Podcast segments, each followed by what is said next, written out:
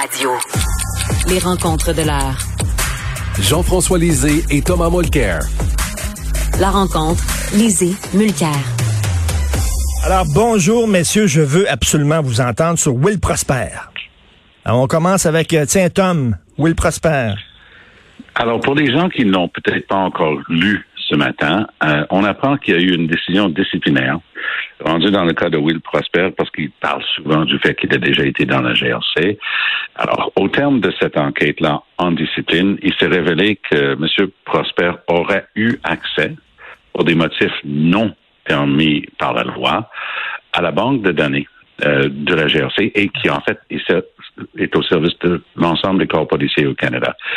C'était pour avoir de l'information, vraisemblablement dans un dossier d'enquête pour meurtre avec des gens qui étaient dans une gang de rue. C'était que, selon l'enquête, M. Prosper connaissait au moins une de ces personnes depuis sa jeunesse. Il aurait communiqué de l'information. On lui a donné le choix, soit de démissionner de la GRC, soit de se faire mettre dehors.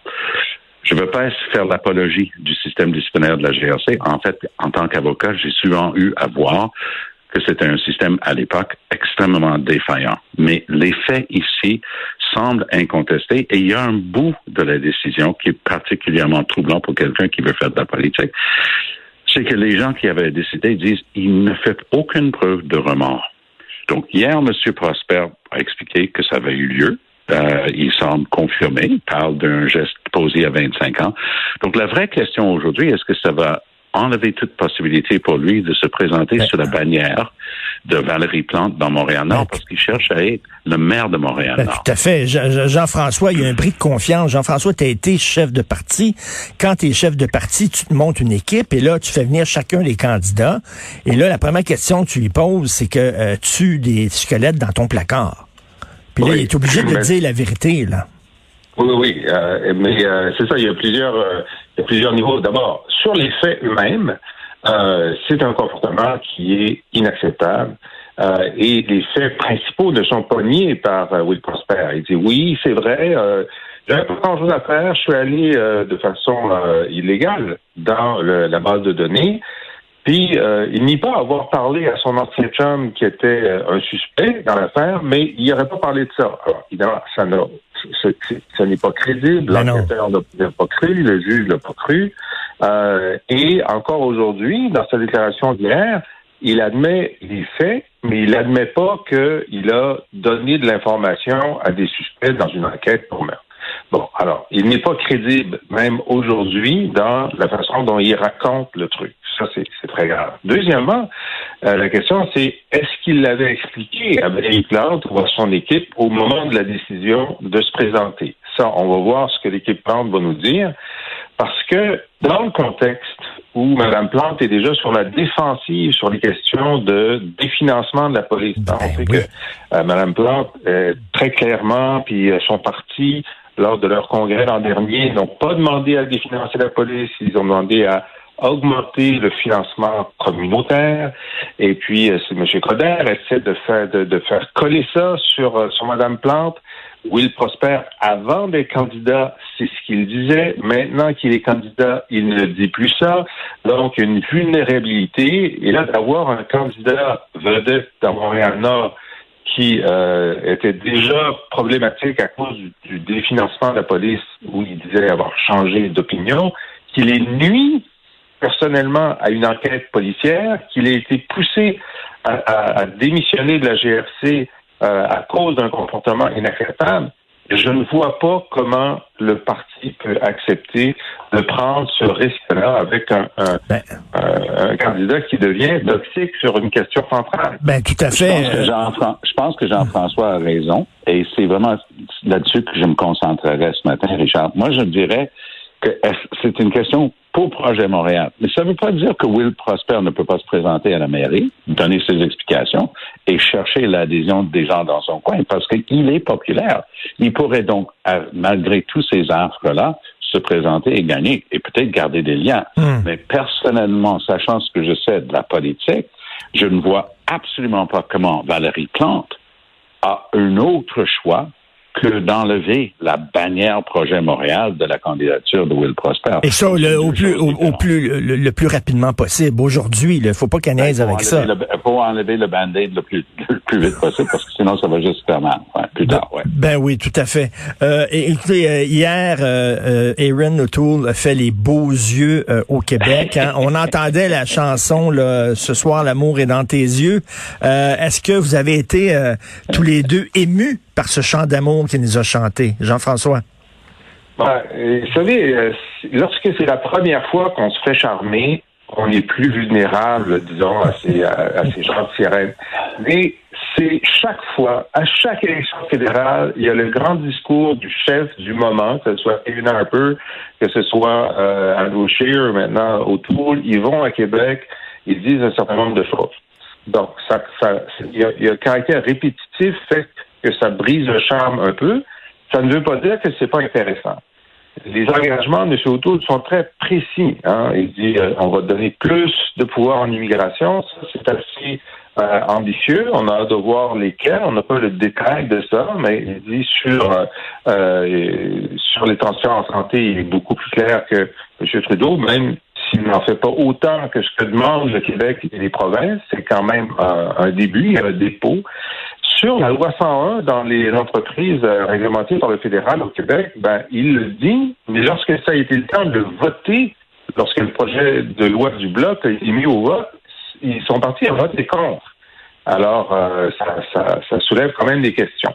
Mais bon, je pense qu'il y, y, a une bonne exécution, il y a une clarté dans le propos ça ne peut pas nuire à, ces, à, ces, prospects, pour utiliser ce terme, euh, au Québec. Parce que, Tom, euh, on le sait, là, il essaie de débaucher des gens qui, qui ont toujours voté bloc. Il essaie de les amener de son côté. Est-ce que ça va être suffisant, ça? Il a, vraiment fait le grand jeu hier. Là. Ben, moi, je pense que pour certaines personnes, ça va au moins les permettre de voter conservateur s'ils hésitaient justement sur des questions nationales comme ça. Mais je vais me concentrer, Richard, avec ton accord, 30 secondes sur la question du contrat. Parce que ça, c'était futé. Et c'est une manière de mettre un cercle autour de la tâche des promesses brisées de Trudeau vis-à-vis du Québec. c'est une chose. Mais parfois, il faut que la, main gauche se souvienne de ce que la main droite a fait il y a 48 heures. Parce qu'il y a 48 heures, le même Aaron O'Toole a fait une conférence de presse pour dire, ah, les ententes de Trudeau avec les provinces sur les garderies, je déchire ça, ça vaut plus rien.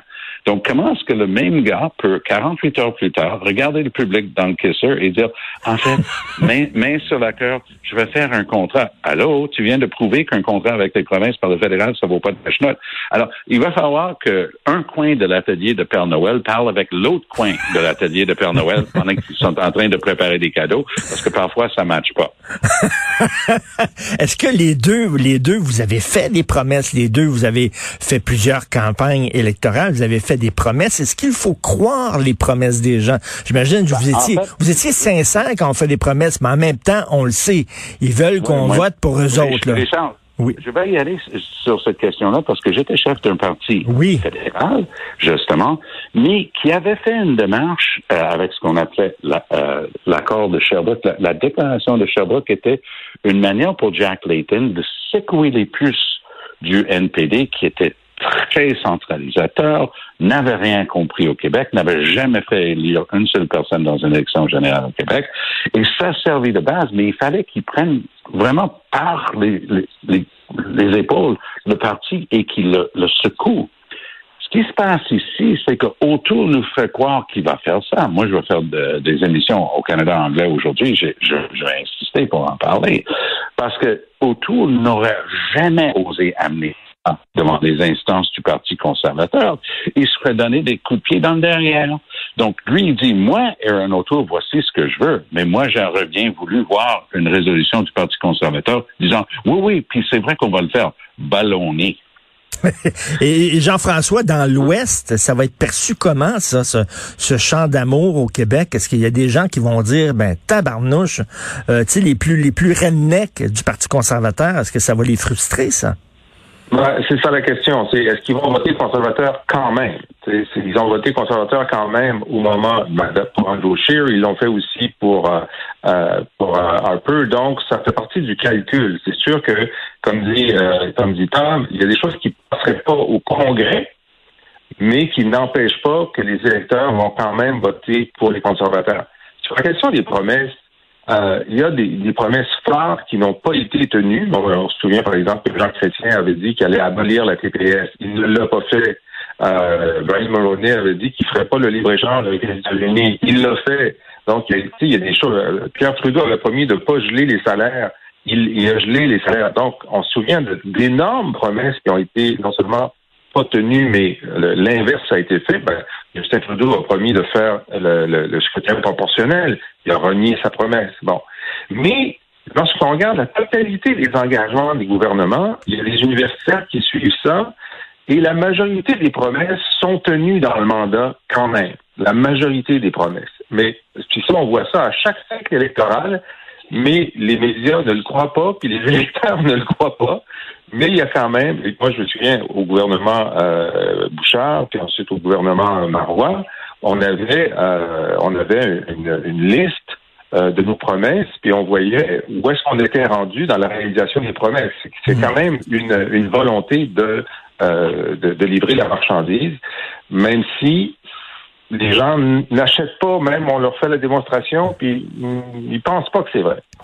Et là, euh, en, parlant des, élections fédérales, là, euh, cinq jours pour avoir le résultat à cause du vote à distance, vous avez vu ça? Les Canadiens pourraient attendre jusqu'à cinq jours avant de connaître l'issue de l'élection fédérale, euh, dit le, directeur général des élections du Canada. Tu en penses quoi, Tom? Cinq jours, mon Dieu, ça fait penser aux élections américaines, ça? Oh, ça va nous faire penser aux élections américaines. Ben oui. Richard, j'ai fait l'exercice.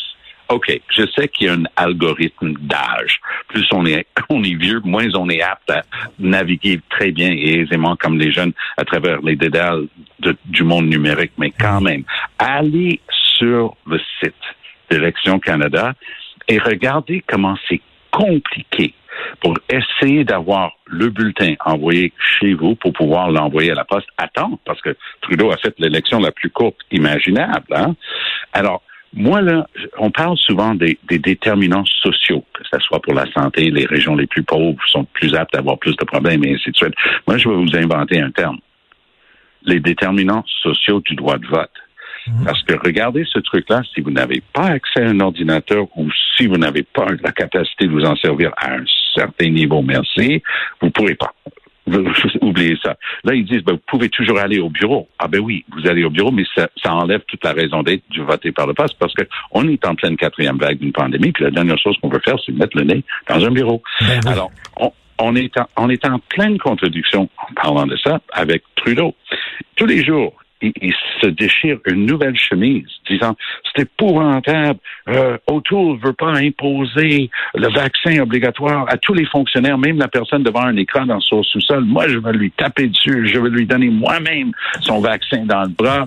Et là, le même Trudeau est en train de dire ah ben, on va rendre ça facile parce que c'est vrai que c'est difficile. Il va mettre plein de monde dans des sous-sols d'église, dans des cafétérias d'école pendant l'élection, alors que c'est la dernière chose qu'il faut faire.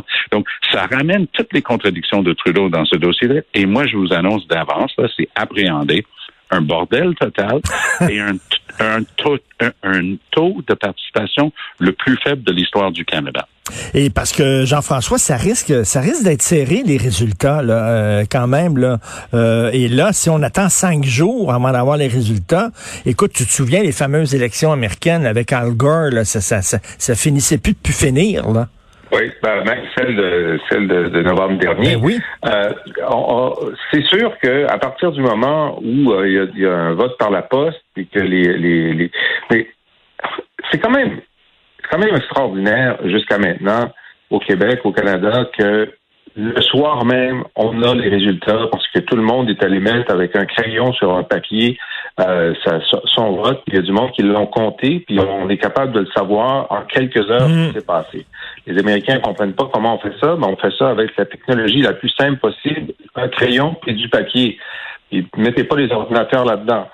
Mais là, si on dit, ben, vous votez par la poste, mais vous votez assez tôt pour que les bulletins soient disponibles le jour de l'élection pour qu'on les compte en même temps que les autres, il me semble que ça devrait être la règle. Euh, et là, le fait qu'on doive attendre, on n'en mourra pas. Là, on n'en mourra pas de ne pas avoir les résultats le soir même. Mais c'est quand même dommage parce qu'on avait réussi à faire ça pendant Mais- une certaine d'années. Mais si la euh, tendance se maintient, si la tendance se maintient, ça risque d'être le foutu bordel. Merci beaucoup, messieurs. On se reparle demain. Salut, Bonne à la journée. prochaine, Richard. Salut. Bye bye.